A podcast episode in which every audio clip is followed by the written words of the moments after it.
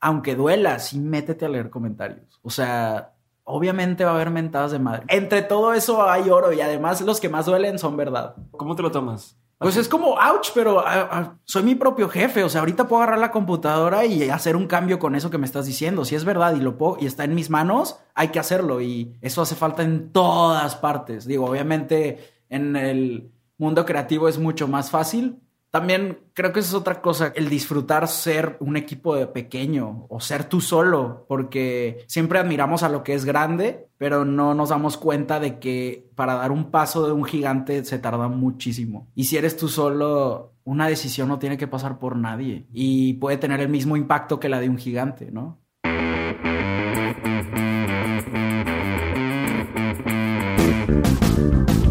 Hola a todos, yo soy Diego Barrazas y esto es un episodio más de Dementes, el podcast en el que me dedico a tener conversaciones con aquellos que se han atrevido a crear su propio camino y que todos los días toman acción para acercarse a cumplir sus sueños. Todo con la intención de desmenuzar sus experiencias, entender su forma de pensar y tratar de encontrar entre su historia los aprendizajes, las herramientas y la inspiración que necesitas tú para tomar decisiones y dar el siguiente paso hacia adelante. Mi invitado de hoy es Héctor de la Hoya, mejor conocido como Ben Shorts. No les voy a dar mucho preámbulo porque estoy seguro de que existe un montón de información sobre él en internet, así que les doy solamente una entradita para ponerlos en contexto. Héctor de la Hoya Empezó su carrera haciendo contenido para YouTube desde el 2007 y se convirtió rápidamente en uno de los youtubers más famosos y más populares en México. Desde entonces ha desarrollado una serie de proyectos musicales, altruistas y de emprendimiento, pero la línea que une todo esto siempre ha sido la creatividad. Y lo que a mí más me gustó de este episodio es que tuvimos la oportunidad de platicar justamente sobre muchas cosas relacionadas con la creatividad, el aprender y el lograr lo que tú quieres en tu vida. También hablamos sobre la importancia de la pasión y de cómo encontrar eso que te apasiona. Antes de pasar al episodio, quiero recordarles que si suben un story, una historia de Instagram, etiquetándome a mí con arroba Diego Barrazas y arroba de Mentes Podcast, antes de que pasen 10 horas de que se publicó este episodio, entran automáticamente en la rifa de un libro y anunciaremos al ganador hoy mismo al final del día. Ahora sí, no les hago el cuento más largo y disfruten mi plática con Héctor de la Hoya.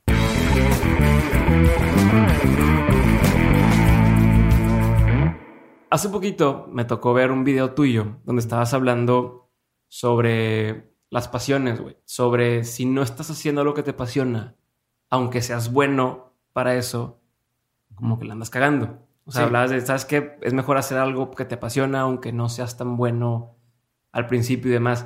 ¿Puedes como profundizar un poquito en esa opinión y, y por qué nace ese pedo? Pues creo que el mundo, luego nos topamos con gente que no sabe para dónde va, porque todos vamos como en la misma corriente, ¿no? Entonces, a mí también me pasa todo el tiempo que me fijo, por ejemplo, si estoy creando contenido, qué es lo que está teniendo visitas y luego es como, wow, me tengo que frenar y de que, a ver, esto tiene visitas, pero ni siquiera disfruto hacerlo yo. Y ahí es cuando me detengo de, este es el camino que tal vez el camino al éxito en super, entre comillas, gigantes, ¿no? Entonces siento que eso puede pasar en cualquier ámbito, que le damos una forma al éxito simplemente porque varias personas que conocemos le dieron esa misma forma y, creo que el éxito es algo que tú puedes moldear para estar como sano eh, mentalmente y, no sé, también en tus finanzas, ¿no? Entonces creo que más bien se trata sobre sentirte tú sano con tus decisiones y y si, si, es algo que te gusta, el camino te va guiando para, para encontrar eh, las respuestas, ¿no? Entonces, mm, no sé, el otro día, por ejemplo, estaba tomando un taller de algo que me apasiona mucho y estaba platicando ¿Qué algo? Eh, producción, o sea, como aprender más a grabar mejor, sobre todo escribir. Ok. Eh, y estaba platicando con una morra de, oye, todos los cursos y talleres que estaba tomando, que tomé cuando era morro, se sentía como si estaba comiendo brócoli. Y aquí llevo seis horas sentado y estoy comiendo brownies, así de que sin parar y no se siente como, no se siente pesado, o sea, ni siquiera me dan ganas de ir al baño, no me quiero, esto, eh, me sentía como cuando estás en el cine viendo una película muy buena.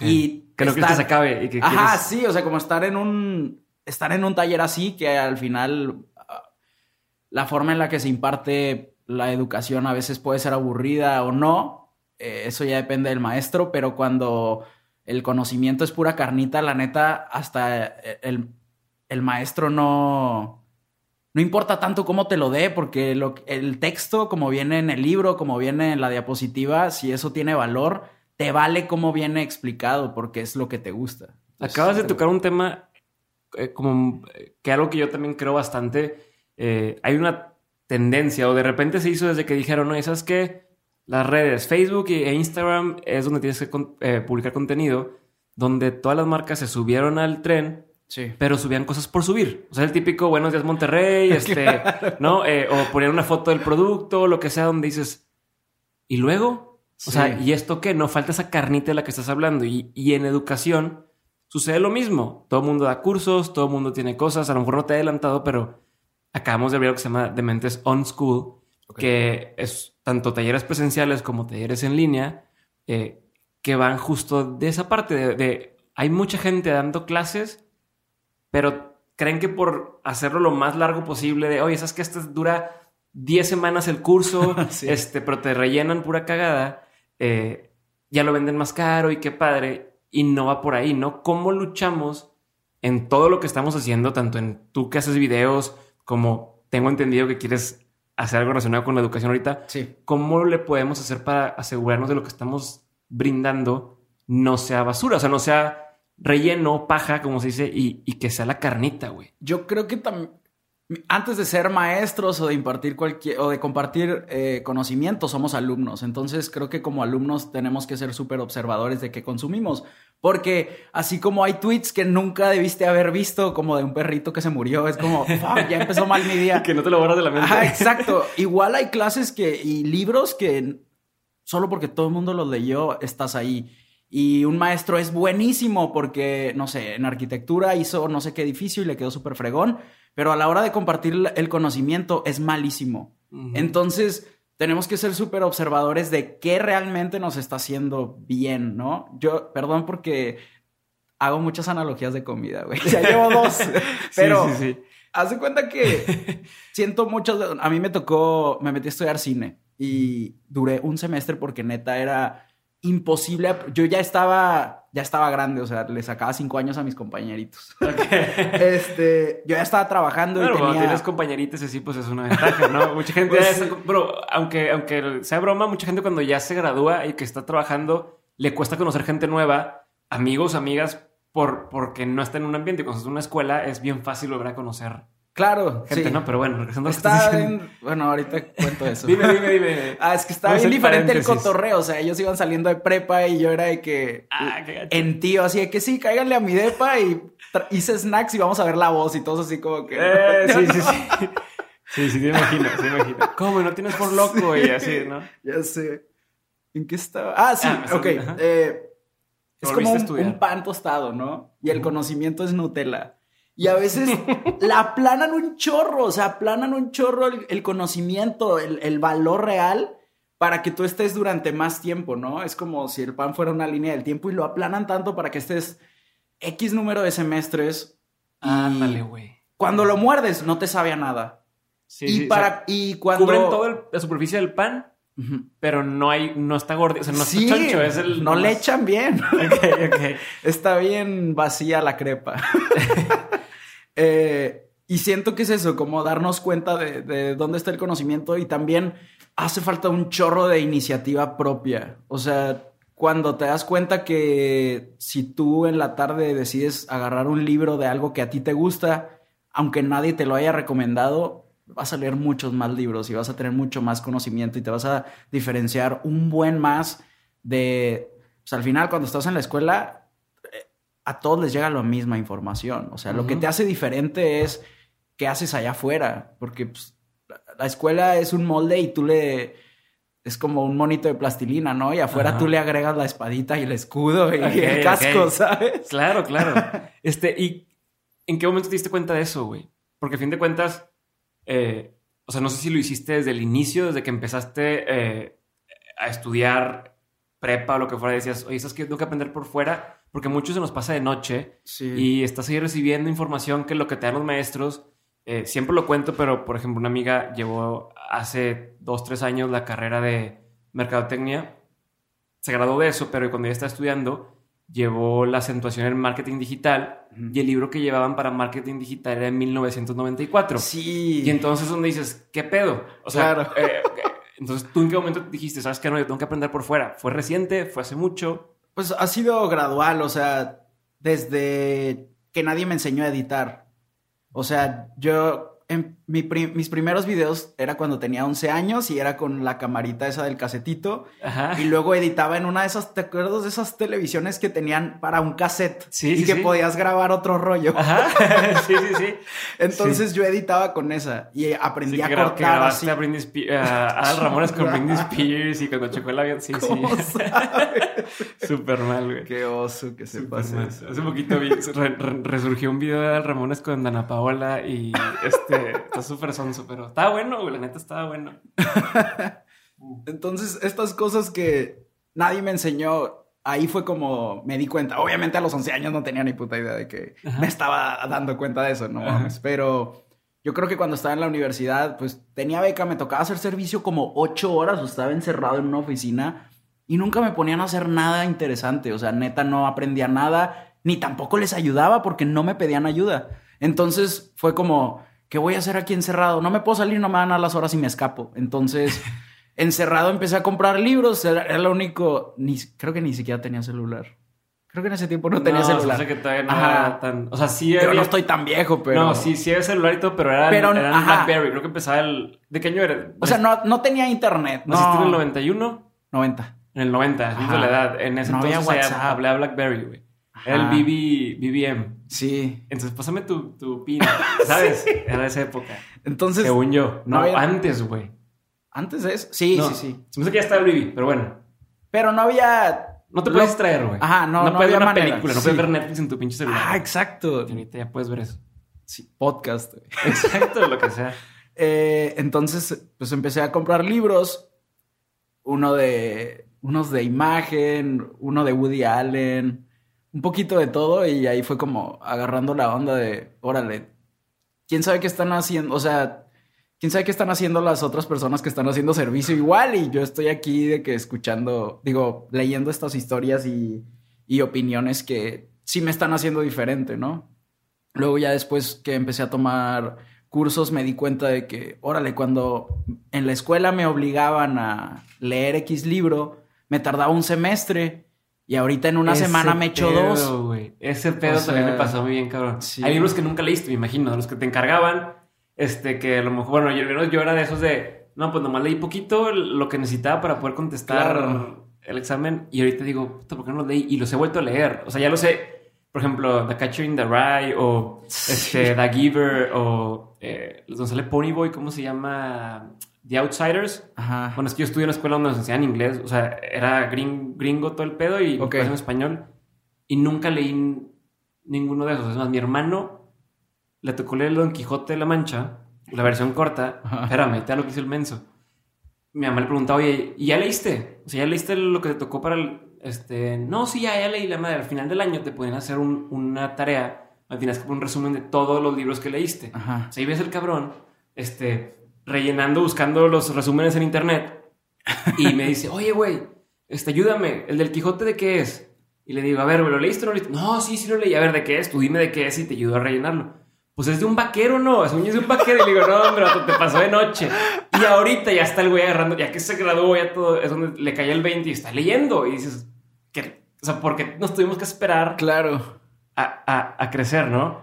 Es que también es otra cosa. Esto es una opinión no popular, pero qué pedo, porque estamos leyendo el Don Quijote a fuerza. O sea, Ese la neta, esa es, esa es un, otra cosa que tuve como realización. Y tú decías ahorita, en una clase de nuevas tecnologías, el el libro todavía trae de ejemplo Explorer. Ajá. Y Netscape. eso no es nuevo. No mames que estás pagando para que te enseñen a usar Explorer cuando ya ni se puede bajar. O sea, Ajá, ajá. no se puede, es una trampa, me explico. Y la mayoría se nos pasa así, o sea, no te das cuenta hasta que sales, ¿no? Eh, pero es como, ¿qué me puedo sumar a mí? Eh, ahí sí yo creo que va- se vale pensar un poquito individual de qué me gusta y qué le puedo agregar a mi persona para después ofrecerle al mundo, porque luego también queremos dar sin tener nada, ¿no? O sea, hablando de conocimiento, ¿no? Queremos dar nuestra opinión y queremos, pero no sabemos escuchar y no sabemos leer. o estamos repitiendo lo que escuchamos. No, sí. no has te dado el tiempo de, ok, leí esto, claro. lo razono, lo reflexiono, lo pienso y digo, ok, estoy de acuerdo o no estoy de acuerdo y lo formulo a mi forma, ¿no? Y ya la cagué y aprendí. ¿sí? sí, sí, aparte de eso, como aprender de que, güey, pues lo que más sé es en lo que la cagué. O sea, si, si no te voy a decir no te vayas por ahí si yo no he recorrido ese camino, pero si ya regreso yo todo arañado, ¿sabes? Es más fácil que te digan, no, porfa, no lo hagas, ¿sabes? Eh, o sea, mientras peor te vaya, más aprendes de ahí. Ya. Oye, y ahorita mencionabas el tema de la experimentación. O sea, cuando no te dabas cuenta, dijiste, de chiquito a los 11 años, yo empezaba a aprender edición por tu cuenta y no era consciente de ese pedo. Sin embargo, estabas experimentando, estabas, o sea, y eso me, me lleva a hablar de la importancia de experimentar, eh, de, de, no es lo mismo esperar a recibir la información a ponerte a, a, usar las cosas, a, intentarlo. ¿Crees que tú eres una persona que experimenta y cómo te ha servido experimentar eh, en tu trabajo y en tu vida en general? Pues yo creo que pasando unos años de que YouTube tuvo así el boom, me volví muy inquieto, o sea, empecé igual libros de Richard Branson, cosas así, fue como que, fuck, ¿por qué quiero hacer todo al mismo tiempo, sabes? Y aparte estás leyendo un libro de un cabrón que tiene 60 años y que es millonario. Y tú, y yo de que... mi isla como ese güey. Claro. me falta un chingo. Ajá, exacto. Y, y, a los 20 quieres hacer todo, ¿no? Pero, pues fueron pruebas. O sea, creo que lo más importante eh, en, ese camino de querer experimentar es encontrarte con gente igual de loca, así de, sí, güey, hazlo, sí, hay que hacerlo, sí, güey, yo te ayudo, yo te apoyo, sí, vamos a grabar esta pendejada, ¿sí me explico? Siento que eh, sí, hay, hace falta, sobre todo cuando estás morro, que, a que haya un poquito de aprobación, ¿no? Porque, pues sí, cuando empecé en YouTube, todo el mundo me tachaba de friki y de, y de loco y que oso. raro, Sí, claro. Porque así era, ¿no? YouTube era de niños rata. Por eso tenemos usuarios que no son nuestro nombre. Ahorita ya que existe todo lo del personal branding, todos usan su nombre y su apellido. Pero antes era como tener un fotolog en video, ¿sabes? Claro, claro. Sí, eras el raro. Este, qué pena que sepan que soy yo. O... Sí, que, que no nos encontraran. ¿Tus papás qué te decían? Eh, no me decían nada. Solo era como, no, no, digas malas palabras. Pero no, les hiciste mucho caso, ¿verdad que no? Luego después sí. O sea... ¿Qué piensas de eso? A ver, porque te vi como hiciste suspiro. Sí, me arrepiento mucho de que eso fuera como... Digo, estoy agradecido porque mis, esos videos decían malas palabras y era lo diferente. O sea, todavía no tenía tanto valor y no había aprendido nada. Y en general YouTube, lo diferente de la tele era que podía, no había censura. Y podías hacer lo que tú quisieras y, y duraban poquito los videos. Entonces era como todos estos morros que están viendo mis videos me están viendo. Yo pensaba, es, esa era mi racional, así de. Me están viendo porque en la tele no pueden escuchar malas palabras, entonces ahí les va.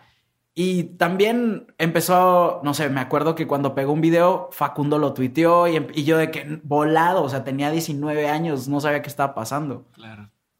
Pero luego ya después que regreso del intercambio y me toca dar una conferencia, y veo que sí hay otras cosas que se pueden ofrecer aparte de que no había censura, que ahora ya hay, o sea, no manches. Está, cañón. Este, que ese es otro tema, que ya todo es un círculo, ¿no? Ya está, o sea, ya el internet es la tele otra vez.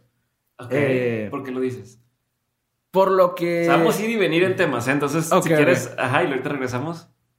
Pues consumimos lo mismo, ¿no? O sea, los chavitos ahorita están súper metidos en el chisme de los youtubers y de Twitter y, de quemar vivos. O sea, si alguien puso un tweet acá que no estuvo bien redactado y parece que es algo malo, quémenlo, ¿no? Ajá. Línchenlo. Eh, y también YouTube es así de que lo que más consume la gente es reality, cosas que, que parecen reality shows. Entonces, pues Big Brother ya quedó obsoleto, pero ahí estás consumiendo este. Los Kardashians, ¿no? ¿Cómo se llama el de, el de no, deja tú. las Kardashians como modelo de negocio está bien chido. O sea, sí, hay mucho que analizar, ¿no? Claro. Pero no sé, si hay padres de familia escuchando esto, que me imagino que sí, chequen que sus hijos no estén viendo de que una parejita que nada más les están contando sus problemas, ¿no? O sea, ¿qué les está dejando? Digo, y no se trata de que YouTube sea de aprender nada más, pero hay de canales a canales, o sea, aunque sea entretenido, puedes aprender, o mínimo, no, no solo aprender, porque también hay que aprender a tener ratos libres, pero energía positiva. O sea, no. Mínimo que no te chingue, ¿no? Sí, que no me hagas pendejo, dices sí, tú. exacto. Este, pero entonces, hablando de lo que, de lo que te. de lo de las malas palabras y el tipo de contenido que haces en ese entonces, eh, no sé si te arrepientes, la palabra es correcta arrepentirse, o lo harías distinto, o sabiendo lo que sabes. Eh, Pues sí tenía videos donde eran puras malas palabras. Y esos fueron los que más funcionaron. O sea, siguen siendo de los videos más vistos. Pero al mismo tiempo, o sea, también al- subía eso un miércoles y el jueves subía de que un video de por qué soy ateo. Y obviamente no tenía visitas y la gente de que soy tu fan con el de las maldiciones y en el de por qué soy ateo es como, ¿cómo te atreves? Me decepcionaste. Y es como, y siempre fue como invitando a la conversación. Antes sí era un poquito más cagante. ya me sé medir. Pero sí era una manera, un- temas que no iban a tocar en la tele. Entonces no solo era el rollo de las malas palabras, sino conversación. estás estirando la liga, ¿no? Como provocan, eh, provocando una reacción en la gente, a lo mejor. s- No sé, no sé si pensaba tanto así. ¿No? Me, me gustaba provocar. Ajá. Leí un libro que siempre hablo de ese libro de Risto Mejide que se llama Anoyomics. Habla- Anoyomics. Ajá. Como y- la economía del, de molestar. de molestar. Ajá. Y vienen muchos casos y, y se me quedó mucho. Es un libro fosforescente, feo, como la chingada, y es ovalado, entonces ni, se- ni siquiera se puede parar. Y me acuerdo que lo encontré en la librería porque estaba tirado en el piso, porque no se puede sostener. chingue su madre y lo tiró. Ajá. Ajá. Entonces se me quedó mucho y, y también me acuerdo que cuando yo criticaba cosas que eran muy populares, pero cuestionaba realmente el valor de las cosas, la gente se venía encima. Entonces era como... eh, si les preguntas lo más básico, como quiera se van a enojar. Y eso generaba un chorro de comentarios y, y al mismo tiempo, pues es eso, ¿no? Si separas a la gente, es como, pues sí, polarizar a la gente es de... A los que no les gusta te van a odiar, pero los que les gusta, puta, se van a quedar ahí. Sí, eso lo dice también. Casey Neistat creo que, creo que habla de eso de si es un una pieza de contenido o lo que sea que hagas y a todo el mundo le medio gusta, pues, meh. Pero en cambio si tienes a alguien que Sí. caga, a alguien que le encanta y está mejor, ¿no? Pues se van a quedar, o sea, hace como, crea más comunidad. Y en- a mí me tocó criticar Twilight porque no tenía sentido y ahorita toda la gente que lo defendía es como, ¿se acuerdan? ándeles, ándeles. Pero luego, ya que empecé como con lo de viajes y demás, ya fue cambiando la cosa. Y luego tuve como un ratote donde no sabía qué hacer. Y hace tres años fue como, pues empecé a ver a Casey Neistat. Y Ujú. fue como, y una chava española que hace, ella hizo un video de comiendo por un euro. Ajá, sí, sí. Y después de ver ese video dije, ah, pues voy a hacer uno de comiendo con 20 pesos. Y pff, dio una buena, o sea, en, en un día 100 mil suscriptores estuvo cabrón. Y estuvo destacado el video un ratote y a partir de ahí fue como, a ver, vamos a cambiar a quién ¿Por le qué crees que funcionó ese video? O ese tema. Eh, pues no sé, yo creo que es por- sí fue todo un reto de que una semana entera. eh, y yo creo que durante ese tiempo fue una ola de contenido que iba a llegar, porque no a partir de ahí ya tenía rato, pero han sido unos dos años de que ese contenido está funcionando. Y yo creo que en este año va a dar la vuelta y vamos a tener que cambiar otra vez. O sea, YouTube ha- se ha transformado todo este tiempo y también la manera de hacer publicidad. Y, o sea, todo se va transformando cada año o cada dos años y a veces sabemos ver las tendencias y a veces no, y a veces sí vemos las tendencias, pero es mejor ignorarlas porque no va por donde nosotros vamos, ¿no? Ok, y, y eso, eso que dices de nuevo por donde nosotros vamos, creo que se, se, se relaciona un poco a lo que mencionabas al principio de lo que te apasiona y de, oye, pues yo hago esto y eso es lo que funciona, pero a lo mejor no es lo que yo quiero estar haciendo y quiero hacer algo por acá. Entonces, mandaba una pregunta, eh, una persona que sigue la, la página de Mente, se llama Mario, y hablaba justo de esto, de, oye, parece ser que está cambiando la forma de hacer contenido o están cambiando un poco las plataformas. Eh, ¿Cómo te adaptas? O, qué es lo que ves que está pasando ahorita? O sea, desde tu punto de vista que estás bien metido en la industria, ¿no? Y, que incluso eh, eres de los, de los que abrieron las puertas a, mucha gente y a aceptar ese tipo de cosas. O sea, entender, aceptar a que las marcas tomaran en serio lo que estaban haciendo. ¿Cómo ves la industria? ¿Cómo está cambiando? ¿Qué, qué cosas ves que van a pasar? ¿Cuál es como tu, si quieres llamarlo así, predicción, opinión, postura? Yo creo que muchos youtubers o los que me voy a incluir en el grupito, aunque suene mamón, pero relevantes. El rollo es que tienes que dejar de ver números y tienes que empezar a ver gente. O sea, Sí, hay 258 mil personas que vieron este video, pero ¿quién está detrás de ese número? Y siento que las marcas todavía no se dan cuenta de eso. Las marcas todavía está, todavía ven los números y los retweets y todavía peor los seguidores. Ajá. Que los seguidores es súper, no tiene nada que ver. Eh, para empezar, mucha gente tiene seguidores falsos. Y si solo te pones a ver los números, no sabes, este, si son tu nicho no sabes qué les gusta, ni siquiera si estarían interesados en comprar algo que vas a promocionar o no, ¿no? Eh, y se trata, si ves gente y empiezas a ver sus necesidades y sus eh, preocupaciones, ahí cambia la cosa muy cabrón. O sea, yo por ejemplo empecé a hacer los videos de viajes y comiendo con 100 pesos porque cuando yo estaba de intercambio era McDonald's, McDonald's, comida chida, McDonald's, McDonald's, comida chida. O sea, así me la llevaba y en ese tiempo me hubiera gustado tener algo así, o sea, una guía de, oye, ¿qué pasa si no tengo lana, pero quiero viajar? Entonces, esa fue como una respuesta a esa necesidad. Y, por ejemplo, hace, ya hace como 6, 7 años subí un video de en qué vas a trabajar y hablaba sobre este tema de que te tienes que diferenciar y demás. Y no tuvo visitas. estaba también subiendo videos cagados y sí se notaba una diferencia. Todos los otros videos, un millón de visitas. Y este video, 150 mil. Pasan los años y el año pasado me escriben este, de Danop. De que, oye, vi tu video y me late lo que haces. Y yo, no manches que vi. O sea, hay una diferencia enorme de trabajar con una marca que vio tu último tweet y tu último video a una marca que se metió a ver un video hace cinco años y que va con el tema. Entonces, ahí, por ejemplo, ellos vieron una necesidad y la campaña era eh, convocar emprendedores.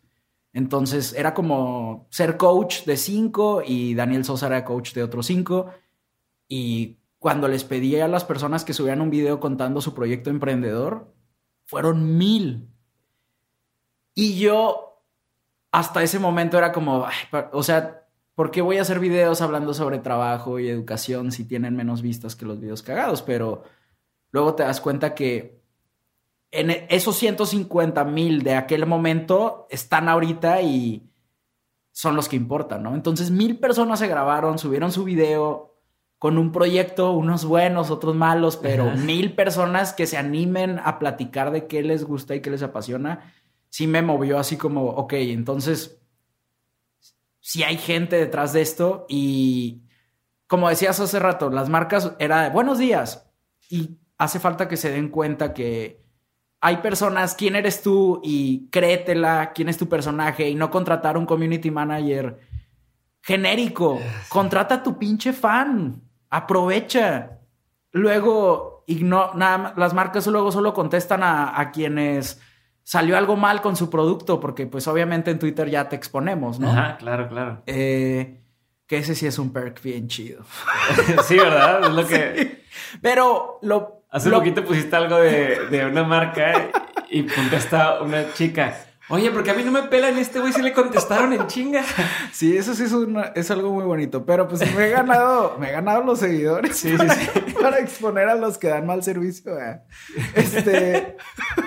Aparte, eso hace que se den cuenta, porque cuando tú pones que una marca no sirvió su servicio, un buen de gente dice que a mí también, a mí también, a mí también. Y eso es una especie de review, porque no todas las marcas tienen para que les pongas cuatro o cinco estrellitas. Entonces, Creo que se trata sobre que las marcas se reconozcan a ellas mismas y, trabajen con gente que, que de verdad las admira, porque lo mismo pasa con las campañas, o sea, contratan a alguien por tener muchos números o algo que pasa mucho porque es muy subjetivo, o no sé si sea la palabra, pero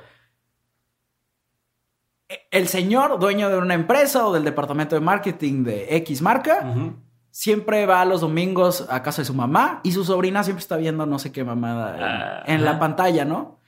Pero este güey no sabe si la, si la chava que está viendo la sobrinita es famosa o no, pero para él ya es famosa. Ajá, sí, porque mi sobrina siempre habla de eso. Siempre la ve, entonces siento que eso pasa demasiado. O sea, para ellos es famosa porque, porque su sobrina la ve, no se meten a ver cuál es su público, de qué se tratan los videos, no le piden... Si lo ven por morbo o si lo ven porque realmente están tomando la opinión en cuenta o lo que sea. Las gráficas con la edad. O sea, eso aunque sea, porque luego ves, no sé, le están vendiendo coches a niños de 13 años. Exacto. ¿Para, sí, sí, sí, sí, sí. Digo que, oye, estaba más barato el like en Perú y entonces yo vendo algo que es, que es de México y no lo pueden comprar en Perú y contrato a alguien, pero sus seguidores son de Perú y entonces no hace sentido lo que estoy, ¿no? O sea, como marcas que de repente hacen eso. Sí. Le pagan a una persona por anunciar su marca, pero esa persona, la mayoría de sus seguidores son de otro país y entonces ya valió madre todo. Y tiene sentido si solo ves los likes. Porque, ah, no, tuvo un chorro de likes. Ok. No sabes quiénes son, de dónde son. Y creo que un cambio para todo es, aunque duela, sí métete a leer comentarios. O sea, obviamente va a haber mentadas de madre. Mi mamá antes me decía de que, ay, me recordaron mucho este, en este video. Este, pero entre todo eso hay oro y además los que más duelen son verdad. Entonces, tienes que aprender. Yo. ¿Cómo te lo tomas? ¿Cómo le haces? Pues es como, ouch, pero ah, ah, soy mi propio jefe. O sea, ahorita puedo agarrar la computadora y hacer un cambio con eso que me estás diciendo. Si es verdad y lo puedo, y está en mis manos, hay que hacerlo. Y eso hace falta en todas partes. Digo, obviamente en el mundo creativo es mucho más fácil y a la vez. Hay más ego por medio. Hay ego y eh, se distribuye entre muchas personas. Entonces, también creo que esa es otra cosa que el disfrutar ser un equipo de pequeño o, ser tú solo, porque siempre admiramos a lo que es grande, pero no nos damos cuenta de que para dar un paso de un gigante se tarda muchísimo. Y si eres tú solo, una decisión no tiene que pasar por nadie y puede tener el mismo impacto que la de un gigante, ¿no? Siento que también es eso como sí, quiero tener una empresa y no sé cuántos empleados, espérate, para, ni siquiera sabes qué le vas a poner a hacer ese, al güey número 40 que contrates, ¿sabes? O sea, solo es querer ser grande y querer ser dueño de más mentes o, o demás y eso a algunas personas sí les funciona, pero si tú no tienes bien decidido para qué o qué quieres hacer, solo te vas a quitar tiempo, ¿no? O sea, te estás sacrificando por una idea. Y a veces hay que, hay que saber qué proyectos sí, qué proyectos no. Yo creo que eso es lo más importante, como saber qué dejar atrás. Y, hablando de eso, ¿cómo, qué reglas tienes a ti mismo? Creo que es la pregunta que incluso que le hiciste a The Rock, que ahorita quiero hablar de eso. Ok. ¿Cómo lo haces para decidir que sí y que no? O sea, hoy dijiste, pues escoger los proyectos o incluso el aprendizaje, ¿no? Dices, este, yo aprendo solo, ¿cómo eliges que sí aprender, que no aprender? ¿Qué reglas tienes para elegir? Bueno, esa pregunta creo que se la hice a Ben Affleck. Ok. Porque ese vato escribe, dirige y es Batman. o sea, y yo, ¿cómo haces todo al mismo tiempo? Y el vato, yo pensé que me iba a dar la fórmula secreta y no, el vato es literal. No, güey, lo que se me ocurre, lo hago, lo resuelvo y hago lo otro. Y, ahí me identifiqué mucho porque yo soy muy disperso, soy súper desorganizado. Entonces es como quiero hacer todo y cuando te llega la idea, si se te va, va a terminar en esa libreta años. Yo tengo un chingo de libretas de ya tengo dos años sin libretas, pero antes, o sea, tengo nueve años de libretas con ideas y videos que nunca hice y nunca voy a hacer. Y, y es carga emocional o mental. No sé cómo, no sé cómo sí, llamarlo. Sí, sí, es una deuda que tienes ahí contigo Sí, de... contigo que, güey, estás pedo y lo escribiste en una libreta cuando llegaste a tu casa porque alguien dijo algo cagado en un Ajá. bar, ¿no? Que inclusive ya ni aplica a lo mejor con lo que estás Ajá, haciendo sí. o con lo que quieres hacer y ahí lo tienes. Claro, Fox ya no es presidente y tu chiste era de Fox, ¿sabes? No, no sé, algo así. Ajá. Eh, dejar ir esas cosas creo que, no sé, es aprender a quitarte peso para lo que sí está funcionando, llevarlo lejos. Creo que es eso. Y, y en cuanto a aprender, güey, ¿cómo filtras de dónde, o sea, tú de dónde aprendes, qué haces para aprender, Eh, ¿sabes? Porque me imagino que mucha gente aquí, digo, creo que ya quedó claro que si no estás aprendiendo algo nuevo, eh, no tienes excusa, eres un pendejo. O sea, Sí. no, sí, pero no hay, es, es que no me enseñan. A ver, ya hay mil formas de hacerlo. Eh, como dices, y gratis, mucho gratis, ¿no? ¿Tú cómo le haces para aprender? Creo que, o sea, llega un punto en el que ya nada más te estás metiendo información porque es lo que se debe de hacer, ¿no? Ujú. Y si no tienes dónde aplicarla, sí tienes que frenarte y decir, güey, estoy aprendiendo un chingo, pero ¿qué? ¿Cuándo voy a aplicar todo esto que estoy aprendiendo, no? Eh, Como los que salen de carrera y estudian maestría y luego estudian doctorado y luego dices, voy por mi segundo doctorado y cuándo se empezaba a ¿Cuándo lo vas a aplicar? Ajá. Ujú. Digo, tal vez escriban algo muy chido, pero ¿quién lo va a leer? ¿Sabes? Alguien que siga tu mismo camino y eh, a dónde vamos a parar, Está cabrón. como dice la canción. Eh, entonces es saber en dónde lo, dónde lo vas a aplicar. O sea, ahí sí tienes que aprender a los putazos, ¿no? Mm, y también es saber qué no aprender y qué sí te sirve y sobre todo como aprender a fluir y reconocer que hay conocimiento en todas partes. O sea, por ejemplo, mi abuelita no sabe usar WhatsApp, pero tiene una visión de la vida que no te van a enseñar en la escuela, ¿no? Entonces, pues ella no va a escribir un libro y el sentarte a platicar con alguien o simplemente escuchar, sobre todo eso está bien, cabrón. O sea, nosotros solo vemos como conocimiento importante si alguien tiene un libro o si sale en la tele. Pero hay un buen de gente que sabe muchísimo que nos puede servir que nunca va a escribir un libro. Y ahí es donde deberíamos de estar. Porque eso vale mucho más porque eso solo tú lo vas a tener. Siento y- que... incluso muchas veces cuando es algo que, que ya está todo el tiempo ahí, o sea, llega un punto donde ves que Gary Vaynerchuk dice lo mismo, que dice no sé quién y que dice no sé quién, y entonces es como este ciclo de información que está en constante replay Sí. y cuando te sales del círculo y escuchas la opinión de alguien por fuera, puede ser mucho más valiosa porque tiene una- un punto de vista muy distinto, ¿no? Claro. Aparte se te pe... O sea, yo me he encontrado así que dando una conferencia y yo, fuck, siento que eso lo dijo ese cabrón. sí, sí, sí, sí, sí, sí. Ya no sabes en qué punto estás diciendo todo lo que se te ocurrió a ti o estás Sí. repitiendo la idea de alguien, de alguien Sí. más. Perdón que me haya reído ahorita que dijiste tu abuelita, pero me acordé de un video donde sales con, con Chumel Ajá. y están contando cosas y cuentas. No lo voy a repetir la historia completa, pero que dices que tu abuelita se quería comunicar con un tío tuyo. Este, ¿Ya te acordaste? Sí. ¿Ya te acordaste? Sí, Me dio- lo peor. sol- solté una carcajada en eso porque está muy mal. Pero bueno. Ahí la gente si se entera o buscará algún Sí, video, video, pero no voy a, sí, pero no voy a dar más, más, No, no, que voy a cambio más. Sí, me, me carcajeé en ese momento. Sí. Este, retomando, reto- retomando. Este, pero ¿y, y qué medios usas tú? tú? tú aprendes en YouTube? ¿Aprendes en, en, en- en, ¿cómo se llaman? Libros. O sea, ¿qué es lo que más, o, o qué prácticas tienes para aprender? Eh, la neta, podcast, un buen.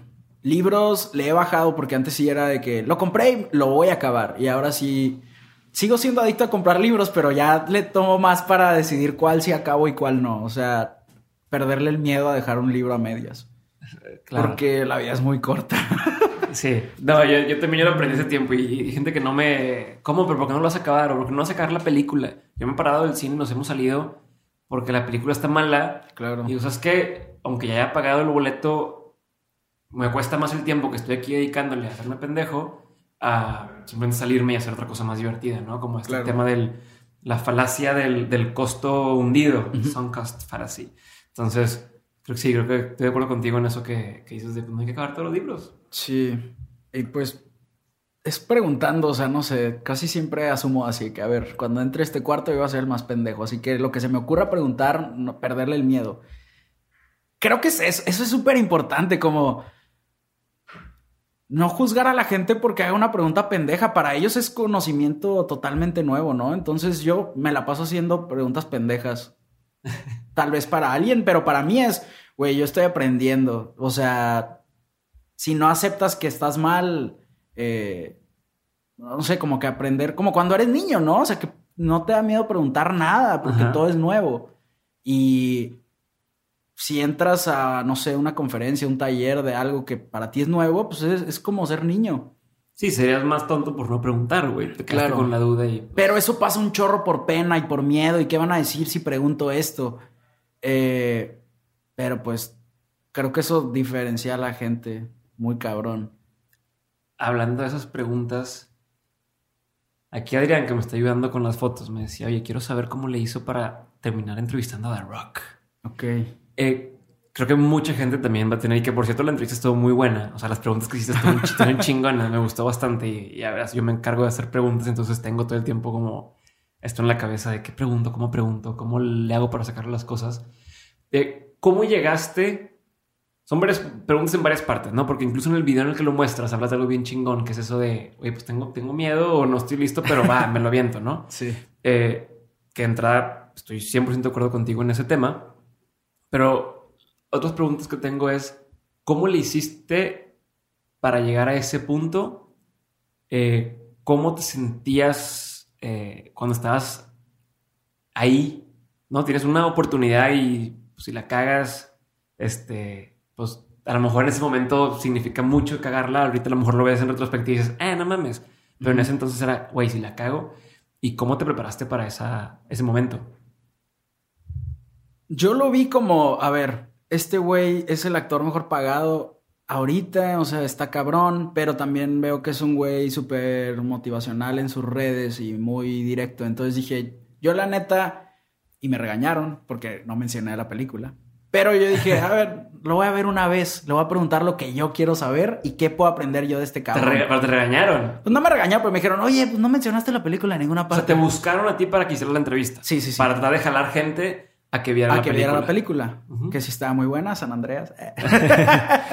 este.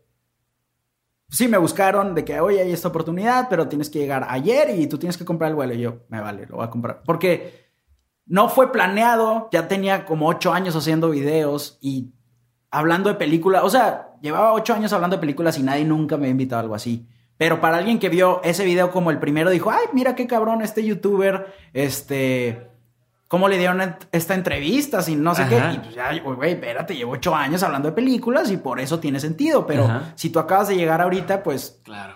¿Qué es lo que pasa siempre? Todo el mundo dice, ah, este güey salió de ayer a hoy y ya estamos y dice que va no mames, lleva toda la vida. Y ahí está como todo el know-how, ¿no? Digo, fuera de ese tema, como buscamos la fórmula secreta por hueva, porque en realidad no hay fórmula secreta, es empezar y darle y a ver qué pasa, la neta, para todo. Este, siento yo.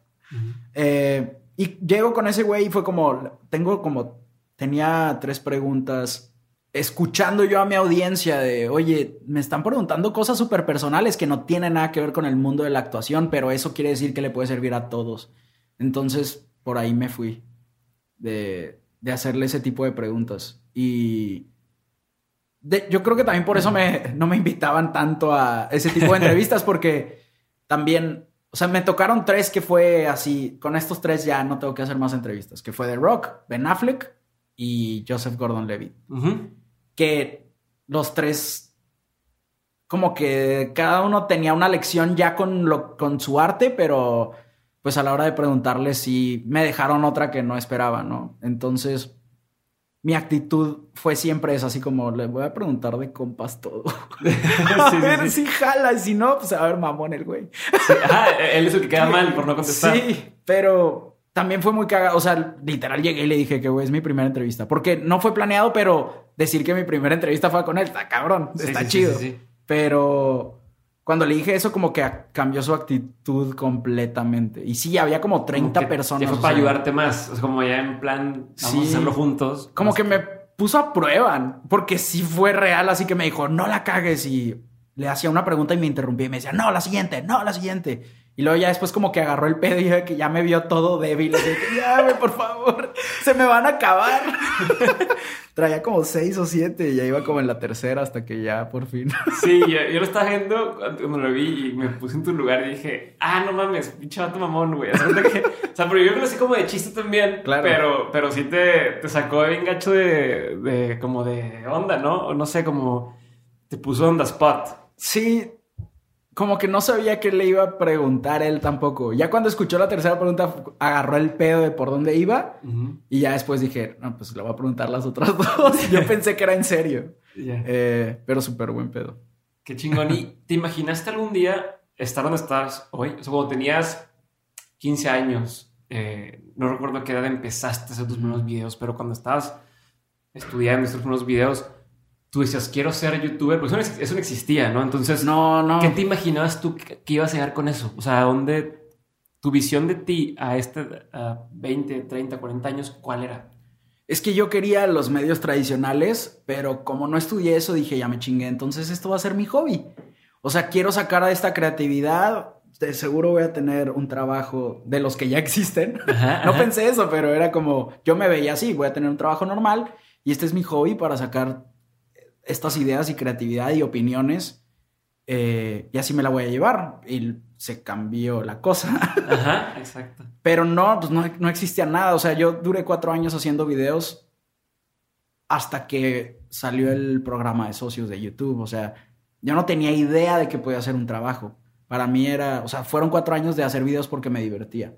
Me divierte. Ajá. Pero pues ahora ya hay más cosas en juego. ¿Y, ¿Y cuando te diste cuenta, cuando dijiste, va, ya la hice. O sea, hace como un año. de plano. Pues es que también era un... O sea, estaba súper morro.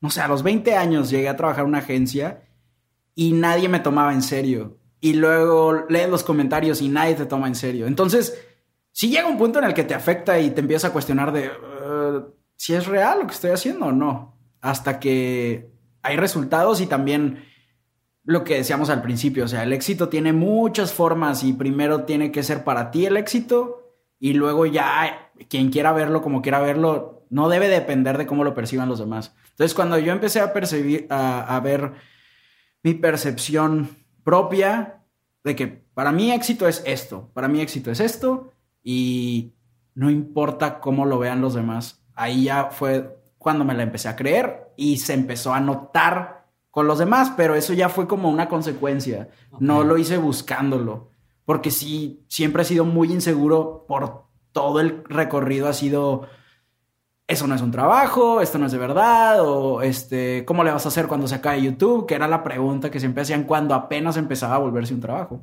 Este, y ahora hay Twitch, hay Facebook, ¿sabes? Eh, entonces, más bien la seguridad es suena súper cliché, pero sí creer en ti mismo, así como, güey, pues créetela tú y ya si los demás se la creen chido, no, pero mientras tú tengas un trabajo que te gusta y ese trabajo te dé para hacer lo que te gusta, está bien. Hola, soy Diego otra vez y ya sabes que en menos de un minuto regresamos con el episodio, pero antes quiero hacerte una recomendación. Si estás escuchando este podcast, existe una gran posibilidad de que seas el tipo de persona que esté involucrada en muchísimos proyectos al mismo tiempo, que busca formas de ser más creativa, que sabe que su salud es clave y que no solamente sueña con hacer cosas chingonas, sino que ya las empezó a hacer. Si, si eres ese tipo de persona de la que estoy hablando, entonces te recomiendo que pruebes Hack de Nutrox, un suplemento que a mí me ha ayudado a mantenerme al 100 y que tiene a mis amigos preguntándome que cómo es posible que me rinda tanto el día. Tomar hack a mí me ha servido para entrar mucho más rápido en ese estado de flow, o al menos es la forma más fácil que encuentro yo para describir cómo me siento. Y si alguna vez te has sentido así, entonces ya sabes a lo que me refiero. Si no, entonces pruébalo para que veas de lo que estoy hablando. Entra a nutrox.com, n o o t r o x.com y usando el código de descuento de mentes obtienes un descuento del 20% en tu primera compra. Así que ya lo sabes, chécalo y seguimos con el episodio. Voy a pasar a hacer las preguntas que le hacemos a todos los invitados. Ok. Y la primera pregunta, la primera pregunta, la primera pregunta, este, siempre dudo en eso, es ¿cuál ha sido el peor consejo que te han dado? Pues me dije, me dije, no sé si todavía, no sé si aplique, pero algo así como tú solo sabes hacer videos, échale ganas solo a los videos. O sea, tú concéntrate en eso. Y yo siendo súper inquieto y en ese tiempo el ego fue como, no, voy a hacer todo. Y salieron cosas muy cagadas de ahí y también salieron cosas que fueron una pérdida de tiempo, ¿no? Como el tratar de hacer todo. Pero, pues ahí, más bien no sé, y ese consejo fue darle la contra. ok. ¿Y cuál sería el mejor consejo que has escuchado? Eh, pues no sé si es el mejor, pero se me quedó mucho eh, un güey con el que trabajamos en Irreverente B, que pues, es un güey súper chingón y yo creo que de las primeras personas como en tomarse en serio a los creadores de contenido y me dijo, güey, no importa lo que pase, viaja cada seis meses. Y se me quedó así como, ok, tiene que ser una meta. Y pues para poder viajar tienes que trabajar, entonces es, o sea, los viajes son una consecuencia de no mi, no mi meta, entonces el volverlo como meta y consecuencia de, trabajar, pues creo que fue buen consejo. Y aparte tienes que tener un trabajo que te lo permita, ¿no? O sea, hay quien gana muchísimo dinero pero no tiene tiempo libre para hacer lo que quieren hacer. Claro. Eso está cabrón. Este, oye, pero y me quedé con esto ahorita o quiero retomar, eh, yo soy una persona que también tengo muchas inquietudes me gusta probar de todo. Eh, he intentado de todo tipo de cosas desde magia, o sea, que me gusta, de chico, me gusta la magia, empecé a hacer trucos de magia, hacer cosas de ese tipo, que mi esposa siempre me tira carrilla, este, o sea, siempre en el momento menos indicado, sabían que sabe hacer, o sea, sabían que estudió magia, es de que no mames, este, a metido cosas de canto, de guitarra, de karate, de meditación, de, de, lo que tú quieras, ¿no? Todo como que me da curiosidad y proyectos, como dices, miles. ¿Cómo lo filtras? O sea, ¿cómo lo has hecho tú? O también como Ben Affleck, lo vas sacando como conforme va saliendo. Porque dices, te dijeron que tu peor consejo era no dedícate a lo tuyo. Sí. Tienes que hacer tiempo, o sea, si vas a hacer una loquera, pues hazla completa. O sea, por ejemplo, el lo del disco o sea, saqué un disco y fue el peor proceso. Yo creo que aprendí muchísimo de cómo, por qué X industrias están muriendo, porque sacar un disco físico fue un martirio, así de ir a la fábrica, sacar el código de barras, o sea, tuvimos que ser una disquera para sacar eso y, y mandarlo a cada mix-up. Ajá, ajá, que ya no existe. ya, exacto, o sea, mientras me decían, eh, o sea, obviamente ellos no, nunca se adaptaron y en ese momento ellos se ponían sus moños. Pero mientras se ponían sus moños, al mismo tiempo me decían, oye, ya no los podemos mandar a estas dos porque ya cerramos. O sea, en, en seis meses iban cerrando tiendas sin cuestionarse qué están haciendo mal. Todo. Está eh, cabrón. ahorita vas a Saharis y venden monitos. Sí. Y esa es su, su, Ajá, ya. su onda. ¿Sabes? Sahari se peda. no se cuenta, güey. Este, ¿Y eso sí algo más? ¿Qué era? Sobre, sobre ser dispersos, ¿no? Sí. Pues es que luego también identificar oportunidades que a veces es pena. O sea, por ejemplo, a mí me da mucha pena estar en un escenario, pero si me invitan a dar una conferencia, pues tengo que tomar la oportunidad, ¿no? Que fue algo que hice como siete años y ahorita estoy así de que no, ya no puedo es demasiado, es muy pesado y es mucha energía porque aunque no sea un show de música o teatro, te bajas y estás así de que claro, toda la energía. Sí. Y no, no puedes llegar a nomás hablar y se acabó, ¿no? Tienes que estar como que sí. O sea, siente la energía de la gente, o sea, sí, pues tienes que ir a dejarlo todo, por así decirlo, ¿no? Es como si fueras un músico y cansa ese pedo. Claro. Pues yo creo que para filtrar es ser súper honesto contigo mismo, de que, oye, esto está dando resultados o mínimo me estoy divirtiendo. Yo creo que son las únicas dos, ¿no? Chingón. Si pudieras poner un panorámico, un anuncio panorámico que todo el mundo fuera a ver, ¿qué diría? Chingado. No, este... No sé. ¿Qué te han contestado así muy chido? Híjole, güey. Llevo como 60 episodios, entonces. Pero tiene que haber dos que se te quedaron así, cabrón. ¿Te vas a morir? Este, como reflexión de, sí es cierto, güey, vas, hazle, te vas a morir, güey. No Sí. pasa nada. Eh, hace poco me dijeron que tus pensamientos se vuelven realidad. Yo creo que todo va a estar bien, aunque sea mentira, pero hace falta. Aunque sea mentira, qué gacho. Pues no todo va a estar bien. o puede decir algunas cosas van a estar bien. Ojalá que sean las que quieres que estén bien. Chingón. Eh, ¿Qué ha sido la mejor compra? O si es en Ajá. un lugar donde hay mucho tráfico, puede decir. Lo va a ver todo mundo. Ok. No us- usen bici o algo así, ¿no? Ok. ¿Qué, ¿Qué ha sido lo mejor que has comprado con 100 dólares o menos? No. Sí, sí, dilo. Es una estupidez. Pero me acordé de algo que ni siquiera me costó, entonces fue gratis. ¿Qué? Cuando estaba súper morro, vino el circo de los chicharrines. y costaba, o sea, ya habíamos pagado la entrada. Y luego todavía te cobraban 100 pesos por la foto. Ah, qué cabrones. Nosotros nos esperamos hasta el último y nos la tomamos gratis. Pero eso fue gratis. Eh, yo creo que. Ah, ah, stand-up. Eh, el año pasado me, me fui a Nueva York solo y me encanta el stand-up y me metí así a todos los barecitos. Había un buen de también muchos gratis, de 5 dólares, 10 Es dólares. como el cover y luego ya. Sí, y súper chido. Me gustó mucho. Creo que eso ha sido de las mejores. Chingón. Hablando de, stand-up y de, y de eso, sé que te gusta mucho Ricky.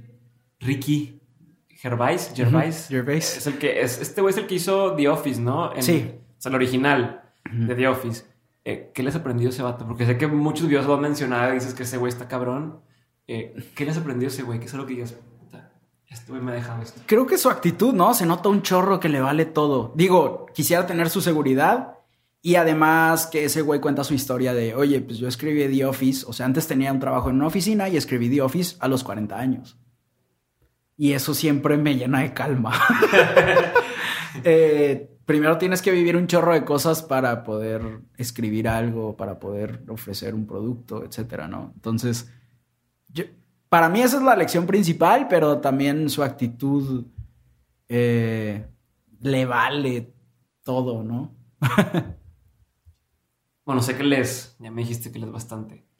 ¿Cuáles han sido tres de tus libros favoritos?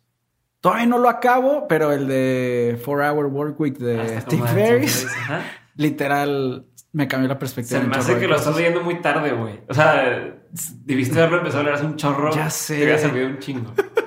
¿No? O sea, es de los libros que dices de que, puta, ¿por qué no me enteré esto antes? Claro. Eh, la economía de la gratitud de Gary. Ajá. Eh, en ese tiempo me gustó mucho Like a Virgin de Richard Branson. Eh, hay uno que se llama Fame, no recuerdo el autor, pero son muchas historias cortas y rara vez había visto que un autor jugara así con sus personajes hasta el punto en el que los personajes hablan con el autor. Y sin ver, o sea, nunca me, rara vez me pasa que voy así con la boca abierta como si estuviera viendo una película eh, leyendo. Esto, está muy bueno. Digo, creo que también es dependiendo de la imaginación que tenga cada quien, ¿no? Porque cuando es algo de ficción sí me imagino todo. Y creo que por eso Harry Potter me mamó, porque yo había leído los libros y todo era como me lo había imaginado. Entonces, Ya. para por eso hizo clic. Eh, pero sí, eso, yo creo que eso. ¿Y, y hay alguna película, este, canción, libro, lo que quieras que haya marcado un antes y un después en tu vida, güey? Eh, Que te haya hecho ver las cosas diferente. Pues de muchas maneras escuchar a Jorge Drexler, o sea, cada canción es como una lección y luego verlo en vivo, él todavía te explica cada canción, o sea, yo creo que ahí sí. Y fíjate que nunca había pelado a este cuate hasta que hace dos semanas me enseñaron su TED Talk. Neta. Oye, que es la que platica de... Sí, de- todos tenemos la misma música, ¿no? Sí, o sea, que está hablando de, eso y de, y de cómo para cada quien una canción que dices que esto, el, el, el son, este, tal, es típico aquí en México. Y dicen, no, pero ese pedo empezó en, en África Sí. o en España y todo, entonces todo parte de lo mismo. Y dije, no mames, esto está cabrón y ya me gustó. O sea, ya me, me fijé Claro. Eh, en, su un estilo diferente. Entonces, al principio, no. Hasta ahorita lo acabo de descubrir si se quiere ver así. No, sí, ese vato escribe muy cabrón. Yo creo que por ahí. ¿Cuál? Esta, esta, esta pregunta está chingona. ¿Qué opinión tienes que poca gente comparte contigo? Espera, antes de eso, una película que también me cambió bien cabrón, la de Lego, la 1. Lego. Sí, Lego. No me lo esperaba. Es que es el rollo. Hay un secreto escondido porque está disfrazada que es para niños, pero esa película es para adultos. Y siento que ahí hay, o sea, sí pasa con muchas cosas que se te pasan de largo porque crees que es para X, pero todo es para todos y ahí hay una lección súper chida. Entonces, le- la película de Lego, pf, no ¿Qué te dejó a ti? Eh, es sobre creatividad y aprender a jugar. Sí. ¿Qué opinión tienes que poca gente comparte contigo? Michael Jackson no es tan chingón. de plano. ¿Tú querías algo polémico? No, de hecho, yo pienso eso de los Beatles, güey, por ejemplo. Ah, la bestia, no. Yo de los Beatles digo que, de que están súper sobrevalorados. Ay, a ver qué se siente. Chinga. Michael Jackson sí es una piola, pero los Beatles no. No sé. No, no, no manches. sí, yo creo que Michael Jackson overrated. ¿Por qué eres eso, güey? Pues es puro que. ¿Sabes? y, y sampleando, güey. O sea, sí bailaba chido, pero pues hubiera hecho tutoriales de baile el vato. O sea, Qué gacho. Sí. Sí. Digo, obviamente, y algo que estás diciendo, que he aprendido a cambiar mi opinión en ese sentido un poco sobre los Beatles. Es sobre el contexto. sí. O sea, a lo mejor tú ahorita dices, "Ay, Michael Jackson, hay un chingo de gente que baila mucho mejor que él y que tiene canciones más padres.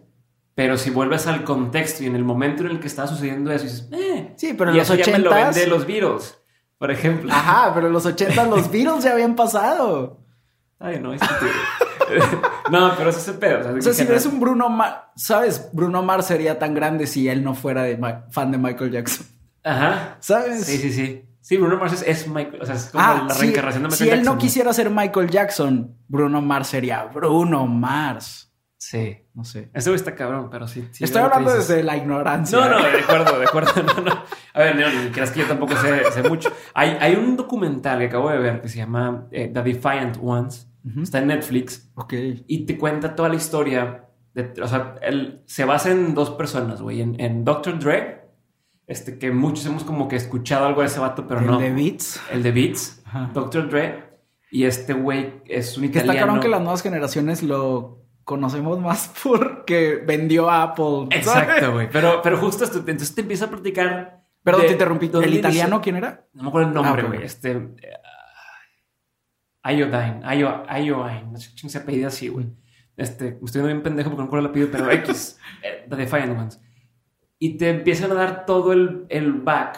O sea, yo antes, como tú dices, Dr. Dre, ah, Dr. Dre de los beats y sí, está metido en el rap y el hip hop. Pero hasta ahí, yo la referencia más lejana que tengo de él fue, sale en el video de 50 Cent, este, con el que sale también Eminem y, y Sí. como que, ah, tiene que ver con esos güeyes. Y ya, ignorantemente.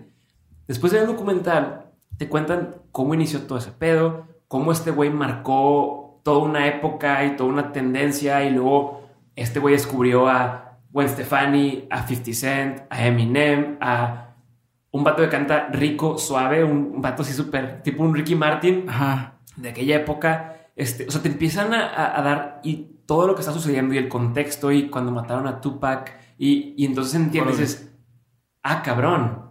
O sea, lo que conozco a esta persona es la punta del iceberg Sí. y tiene todo este background detrás y te hace apreciar distinto las mismas cosas. Y que a lo mejor una canción que no pelaba ahora dices, eh, Tienes ¿Sabes? razón. Dale otra oportunidad a Michael Jackson. güey. Sí, tienes razón. ¿Viste que va a salir una película de su chango? A la madre, no. Desde su perspectiva. Ay, me estás madreando. Te lo juro. Como una película desde la perspectiva del chango de Michael Jackson. Sí, de ¿Es Bubbles. ¿No es una mamada? No, en serio. Nuestra cultura ya dio ese giro. ya valió madre. ya va a haber una película del perrito de. De Paris Hilton. Sí.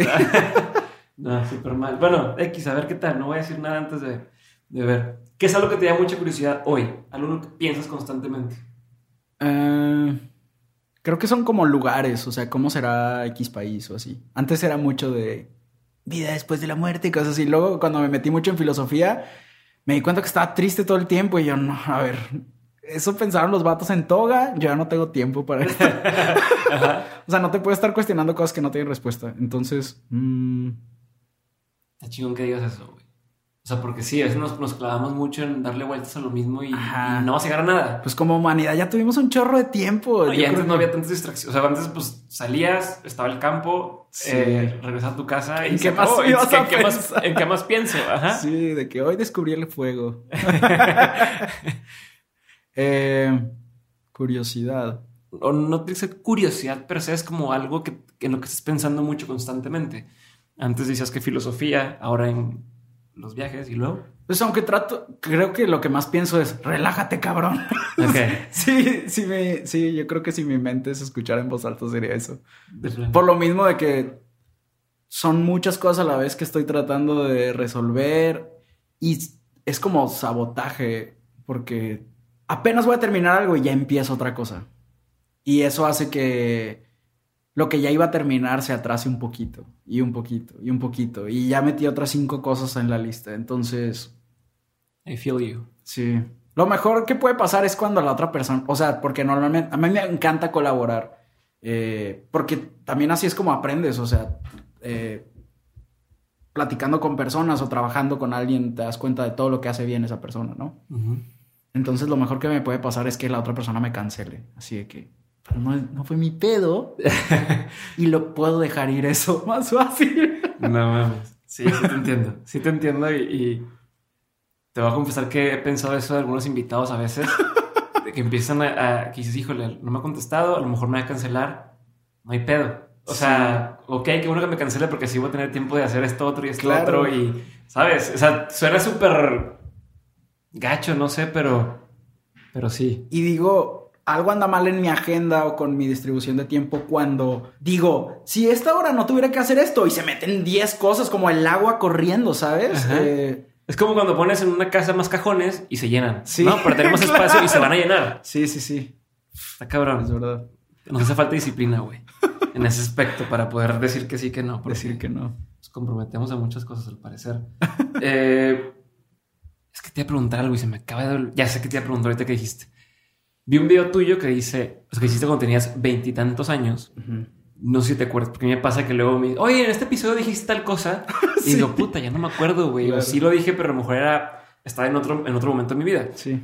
En ese video eh, que, tenías veintitantos años y estabas, era un video muy reflexivo donde hablabas justamente de esto y de la nostalgia y de, y de que siempre puedes seguir aprendiendo y, y demás a lo que quiero llegar con esto es, ahorita, a tus 28 años, este, de 28, 29, 28. Tus 28 años, van nada más 8 años desde que tenías 20. Ajá. ¿Qué ves distinto? ¿Qué, qué tanto te ha cambiado el, el, eh, la vida, por así decirlo? Y que digas, no, güey, esto ya lo pienso diferente a como lo pensaba cuando tenía 20. Pues sí, cuando tenía 20 era súper nostálgico y ahora cero. O sea, no me acuerdo de cosas y me río y así, pero no sé qué traía. pero ahora es como, a ver, en vez de estar pensando en qué situaciones o qué personas ya no están en mi vida y acordarme, pues quién está ahorita y qué puedo hacer, ¿no? Más bien es eso, qué puedo disfrutar y ahora trato de tener siempre una visión hacia el futuro, o sea, obviamente el presente primero y luego el futuro y ya después el pasado, ¿no? Porque es la única manera de mantenerte presente. ¿Y crees que tenga que ver eso con la edad o tiene que ver con, el trabajo o como que has encontrado algo que te motiva y te mantiene? Pues es que lo mismo, o sea, ser disperso es como bendición y maldición al mismo tiempo, ¿no? O sea, puede parecer a veces que estamos huyendo de algo por hacer tantas cosas, pero si volteas atrás, no hay nada.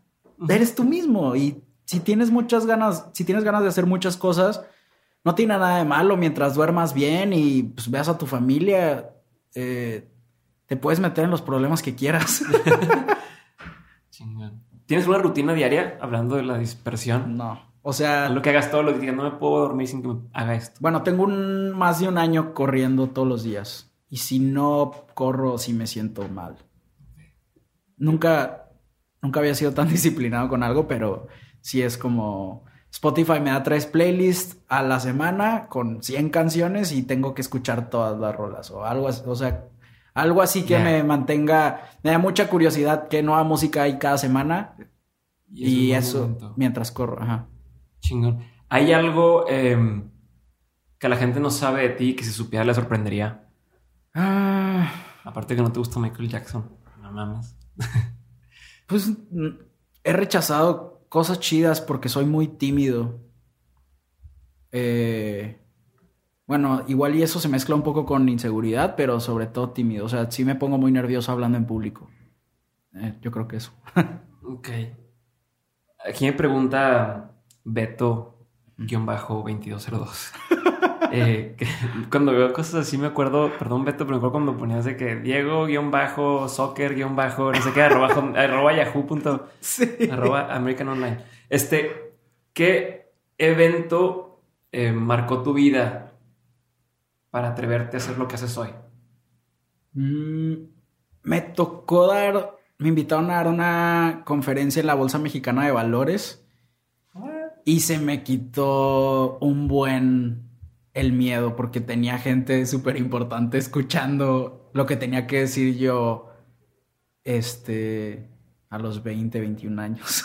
Y si estos güeyes me- les interesa lo que voy a decir, Ajá. Tal vez le estoy tal vez le estoy hablando a gente que no me escucha, pero sé que tengo algo de valor, solo hay que encontrar a quién sí le puede servir y quién no. Súper importante eso. ¿Y te acuerdas de la última vez que, o cuándo fue una de las últimas que has llorado? Sí, Cuéntame. ¿viste Jurassic World? Cuando del volcán y se queda ¡Oh, el, el el- brontosaurio, güey! ¡Chingado! ¿Para qué? ¿Por qué? Sí, Esa vez. qué mal, güey. Si eres de chillar en películas. Sí, o sea, ya tenía rato que no chilla con una. Yo creo que con la que más se chilla es con la de los perritos que reencarnan, güey. No mames. ¿Cuál es esa? La de mi caricatura? razón, no, Ah. mi razón de estar contigo o algo así. Ah, no la Son siete historias de perrito. Es el mismo perrito, pero se tiene que morir siete veces. Ah, qué gacho, y cada güey. vez te carga el payaso. No, qué gacho. Entonces fue la última vez que Adam lloraste. Sandler también está para llorar. Eh, cuando está lloviendo.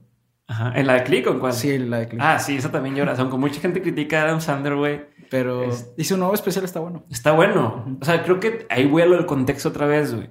La gente que no ubica dónde empezó Adam Sandler. O sea, Adam Sandler empezó en Saturday Night Live Claro. y hacía esas cancioncillas y tenía, y ahorita mucha gente, no, Adam Sandler ya no lo aguanto. O sea, el güey trae algo, o sea, le- y cuando lo ves con esa perspectiva dices, qué chido, está padre. Sí, O sea, ahí sin eres tú, no Adam Sandler. Si tuviste un día duro y te quieres relajar, Adam Sandler. es la está a respuesta, gusto, sí. exacto, está a gusto. No tienes que pensar.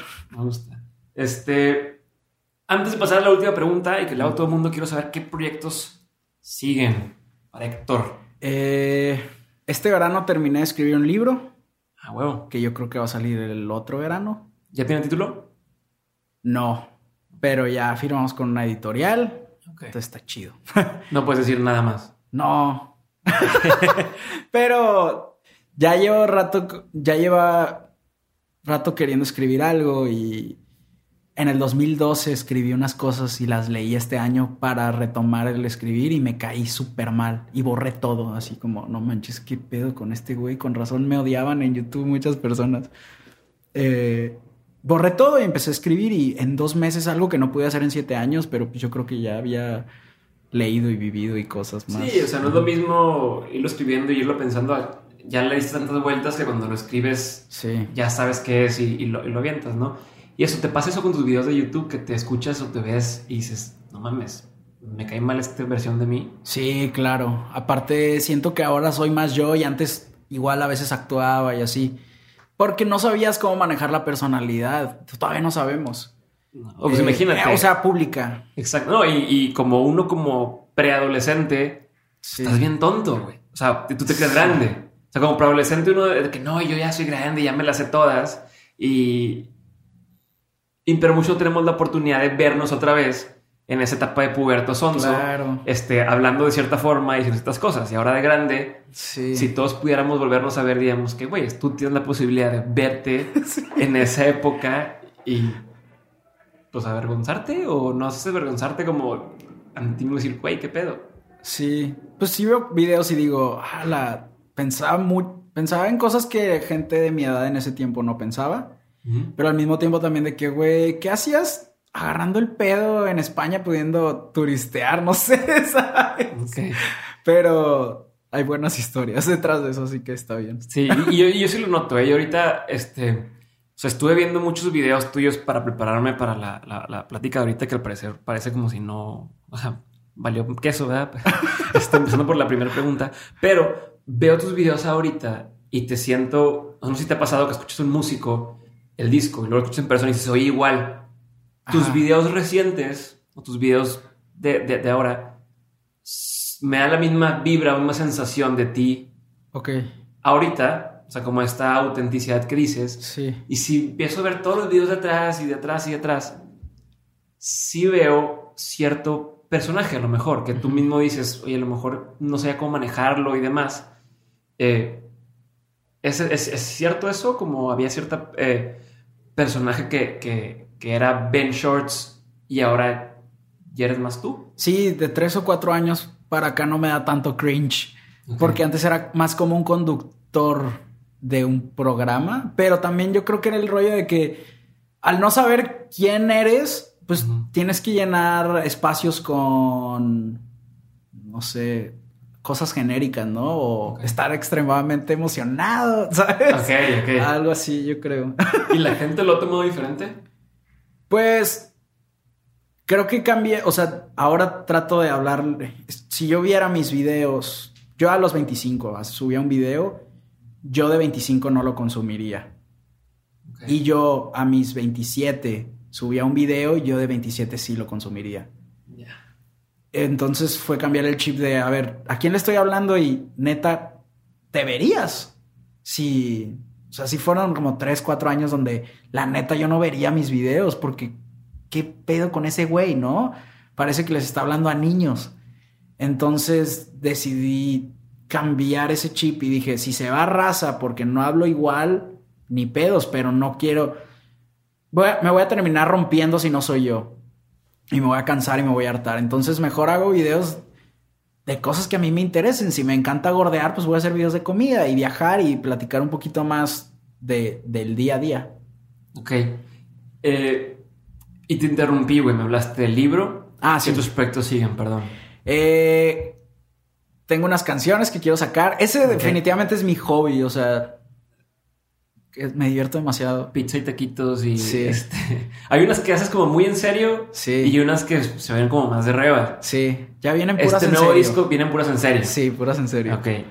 Eh, ¿Sientes que va a ser un reto decirle a la gente que te escuche? O sea, hay quien conoce tu fase de hago chistes, hay quien conoce tu fase de oye, viajo y hago cosas en serio.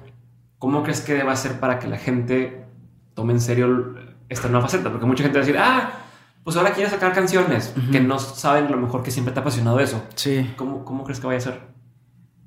Es que con las canciones me vale. O sea, para cada quien tiene un significado diferente. Y yo, por ejemplo, escribí canciones en el 2013 que para mí eran súper en serio y luego ya cuando salió el disco, yo dije, qué, perro asco, ¿sabes? Pero luego después, no sé, este verano eh, que estuve de viaje me encontraba con gente que me decía, mi primer viaje puse esta canción todo el día. Y para ellos significa algo. Entonces, a partir de ahí también aprendí a darme libertad de, oye, si siento algo, no, estamos muy acostumbrados como a que nos dé pena ser creativos y poner nuestros sentimientos en arte o lo que sea, ¿no? Entonces, si para alguien tiene un significado, yo que lo estoy creando, pues también tiene que tener un significado, ¿no? Entonces, aunque sea hobby y tal vez no vaya para un lugar serio, en sí el hacer las canciones, las canciones pueden ser serias. Ok. Y sí. Ya canté pizza y taquitos en un palenque. Eso es otra cosa. Otro evento que cambió mi vida.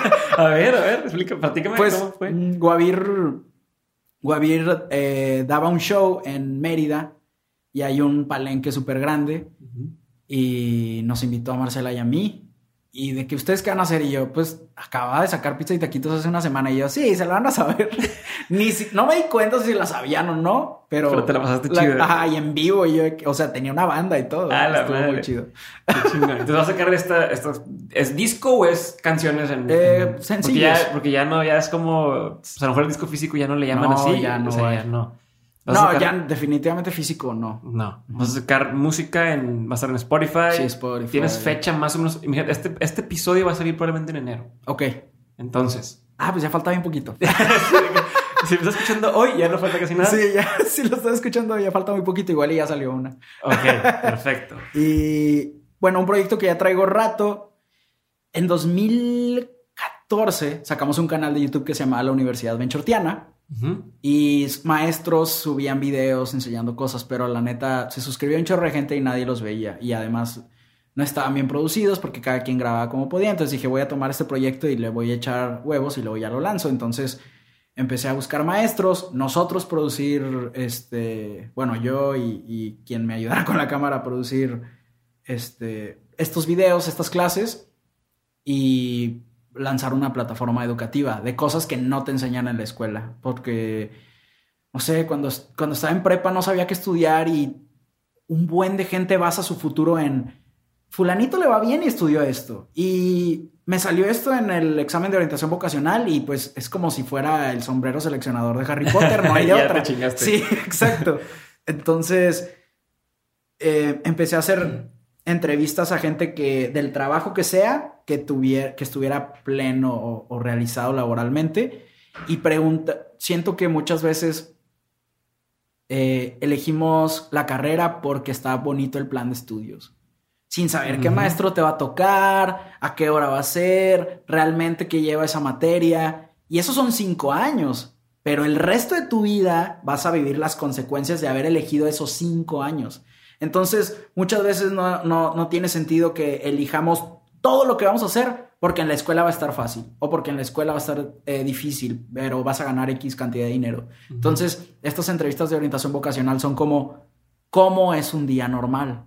Porque nos aventamos cinco años sin saber cómo es un puto martes, Claro. ¿sabes? Y aparte también depende de cada persona, ¿no? Yo estoy en mercadotecnia, pero me preguntas a mí que yo estoy en mercadotecnia, ¿cómo es un día normal tuyo? Y no tiene nada que ver Claro. con la persona que trabaja en una agencia o con la persona que trabaja en la empresa, este, no sé, en Coca-Cola, en el departamento de mercadotecnia. Claro. Y entonces, está muy chido, güey, no sabía. Sí, sí, sí. Entonces, y ¿Cuándo más o menos las a lanzar y que... que- en enero ah, vamos a hacer, o sea, ya bien poquito o falta. sea, ahorita que estén escuchando probablemente ya Sí. está. Sí, eh, se llama Bilgi. Es, vamos a hacer un relanzamiento porque ya habíamos lanzado y son, o sea, aparte de esto de orientación vocacional, son clases de cosas que no te enseñan. Yo, para, por ejemplo, cuando me metí a estudiar cine, pues mis compañeros iban saliendo de prepa y ellos ya sabían usar Photoshop y yo, ¿en qué momento? ¿Cuándo es el curso de verano que le dan a todo? Yo no sabía usar Photoshop.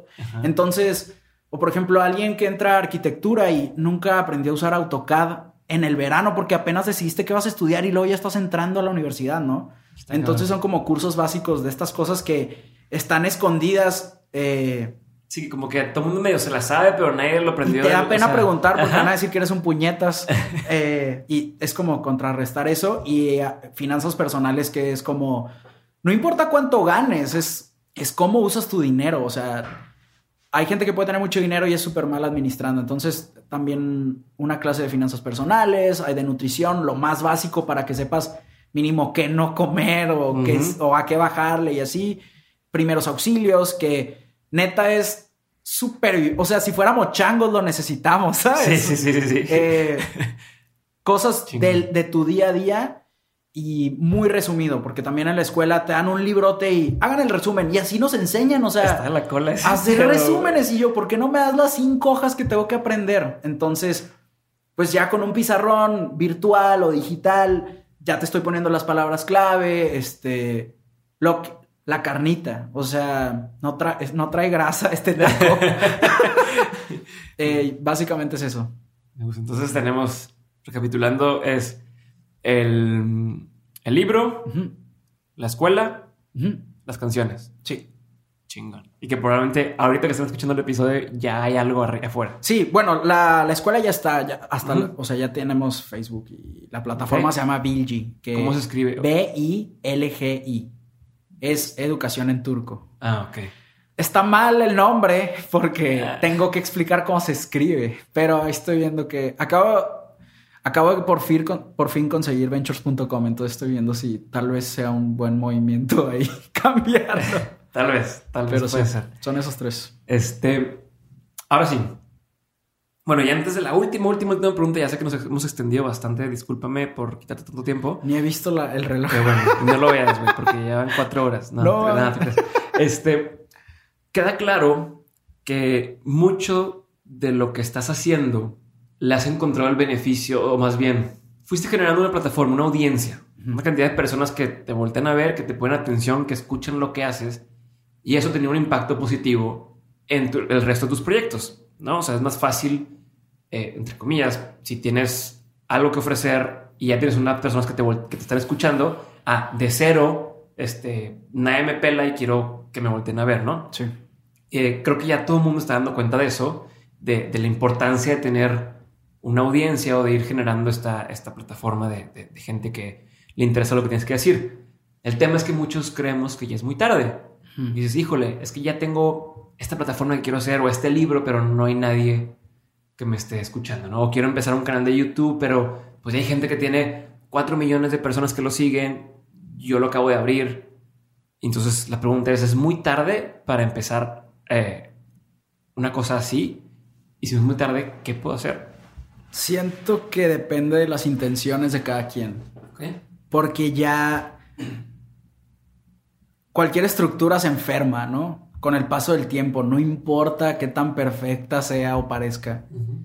Y ahorita, por ejemplo, ya se metió gente a Instagram que ya vendió campañas, pero que no tienen engagement. Ya se metió alguien que sube videos a YouTube y lo siguen millones de personas, pero no tiene un mensaje. Y sabes como hay todas estas cosas y siempre hay una audiencia para todo. O sea, si tú tienes, creo que lo importante es como descubrir quién es tu nicho. Y hay nichos pequeños y hay otros que es para todo el mundo, ¿no? Eh, pero creo que ahorita sí es un momento y apenas nos estamos dando cuenta, o sea, no es como que ya sé esto desde hace años, pero estos últimos meses se ha notado como ya no, para alguien que va empezando no es negocio YouTube, a menos que estés dispuesto a dejar totalmente fuera el camino tradicional. O sea, un chavito ahorita si decide, ¿sabes qué? Yo nada más voy a hacer la prepa y no voy a estudiar universidad, pero mis papás en vez de meterle eso a la universidad, me lo van a meter a un manager y un agente y no sé qué. No sé si vaya a funcionar, pero tal vez es más negocio porque esa es tu carrera. Pero alguien que quiere empezar a subir videos ahorita, ya ni YouTube te deja cobrar. O sea, antes tú podías ser socio de YouTube y te pagaban por tus anuncios inmediatamente. Ahora no, ahora tienes que subir durante X número de meses, tener X número de visitas para que se note que de verdad lo vas a hacer. No alguien que sube cuatro videos, no le funcionan y ya se agüitó. Entonces lo que quieres es lana y lo que quieres es fama. Eh, que ahí sí son como perspectivas diferentes. Mm, creo que como negocio, así viéndolo fríamente, no le queda mucho tiempo para alguien negocio que va a empezar. A través de publicidad, si lo quieres ver así. Pero pensando en, oye, quiero ser músico y hago mis canciones y soy bueno haciendo canciones. Ahí es todo lo contrario, sí, tienes razón. O sea, sí, para la música, para allá va. Música, o, soy escritor, o, soy actor y no tengo una. O sea, todavía es buen momento para generar una audiencia y una plataforma para yo exponer lo que sé y, y, y o vender lo que ya hago, no, no como tú dices de, pues que me paguen las marcas por hacer tal cosa, sino... Sí, definitivamente, o sea, siempre va a haber una audiencia y qué mejor que tú tengas tus propios anuncios, o sea, si vas a pagar, no sé, un panorámico, ¿cuánto te cuesta? Y no lo puede, o sea, a mí me preguntaban el otro día, ¿qué va a pasar cuando dejes de hacer videos? ¿O vas a dejar de hacer videos algún día? Y yo, no creo, y aunque dejara de hacer videos como contenido, no, deje, no dejaría mi comunidad, porque aunque deje de hacer videos y empiece a vender hamburguesas, ¿por dónde las voy a vender? O sea, necesito comunicarle a alguien que vendo hamburguesas. Y si la pongo en un panorámico, invierto en... Es, no voy a poder, si se me acabó el queso, no les voy a poder avisar en el panorámico. Si tengo una nueva promoción los martes, no les voy a poder avisar. Y todos los días pasan las mismas 50 mil personas enfrente de ese anuncio en ese panorámico, pero acá yo puedo decidir, ¿sabes qué? Les voy a avisar a los de este, San Nicolás que tengo estas hamburguesas, ¿sabes? Entonces, es esa flexibilidad de que a veces todavía tenemos ese chip de lo tradicional, de que así tienen que ser las cosas. Siempre digo así, no sé, Wherever Tomorrow en dos horas tiene 400 mil visitas. Pero lo felicitan cuando sale en el periódico, cuando el periódico se imprime 10 mil veces. Sí. Y solo llega a una ciudad. ¿Por qué? Em, deberían de felicitar al periódico porque sale Wherever Tomorrow. ok, ok. Eh, creo que todavía se nos sale lo chango, ¿no? O sea, es como, "Ah, tengo Me entrevistaron esto, en el lo tengo en telediario, no las sé. manos. ¿Sabes? Sí, o salir en las revistas sociales del- de, aquí de la ciudad y. Claro. ¡Wow! ¡Qué padre! Y Sí. llevo haciendo esto no sé cuánto tiempo y. Claro, pero al mismo tiempo eso es una ventaja. Si tú eres consciente de todo esto y aún así puedes trabajar en, en el ego, en, si trabajas en tu ego para hacer el trabajo no tradicional, pero aún así puedes trabajar en tu imagen pública utilizando estas herramientas tradicionales, te va a ir chido. Chingón. Y ahora sí, para hacer las últimas preguntas. Ah, me estás poniendo ¿Cómo mucha está? presión. Siento Y que la última pregunta está súper cabrona. Está súper cabrona, güey. Es una Chingado. pregunta que nadie tiene la respuesta nunca. Es como de examen. Ah, es concreta. No, no te creas, Ah. Es, una pregunta abierta y puedes decirme lo que quieras. Entonces, última pregunta. Ok.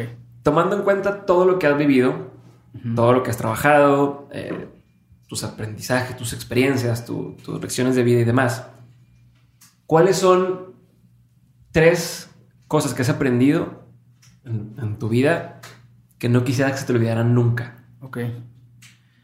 Aprender a decir que no vale la pena. Tal vez no parece inmediatamente y nos va a dar remordimiento, pero a largo plazo casi siempre lo vale. Aprender a apreciar el camino de los demás, porque si estás calificando el trabajo de alguien o, lo que siente alguien sin pensar en su camino, estás juzgando. Entonces, yo creo que si te pones a, a checar por qué ha pasado alguien más, hasta te puedes volver su fan, ¿no? Siento, como decías con Michael Jackson. Exactamente, con el Sí. contexto. O sea, ya que, ya que me dices, ok, Michael Jackson hizo todo esto, bueno, ¿sabes? Lo- le voy a dar una oportunidad. y tres, pues que no hay fórmula secreta, o sea, neta, nada puede sustituir el, empezar, el haber empezado hace años. Aunque no haya resultados los primeros cuatro, mínimo vas a tener seguridad y que nada puede sustituir tus habilidades. Porque hay muchas cosas que tienen que ver con el ego, como los likes y los seguidores y el aparecer en una revista. Pero nadie me puede quitar que yo sé editar videos. Entonces, eso aunque nadie sepa, yo lo tengo. Creo que el trabajo es, no lo puede sustituir cosas que tienen que ver con el ego y cómo nos perciben los demás.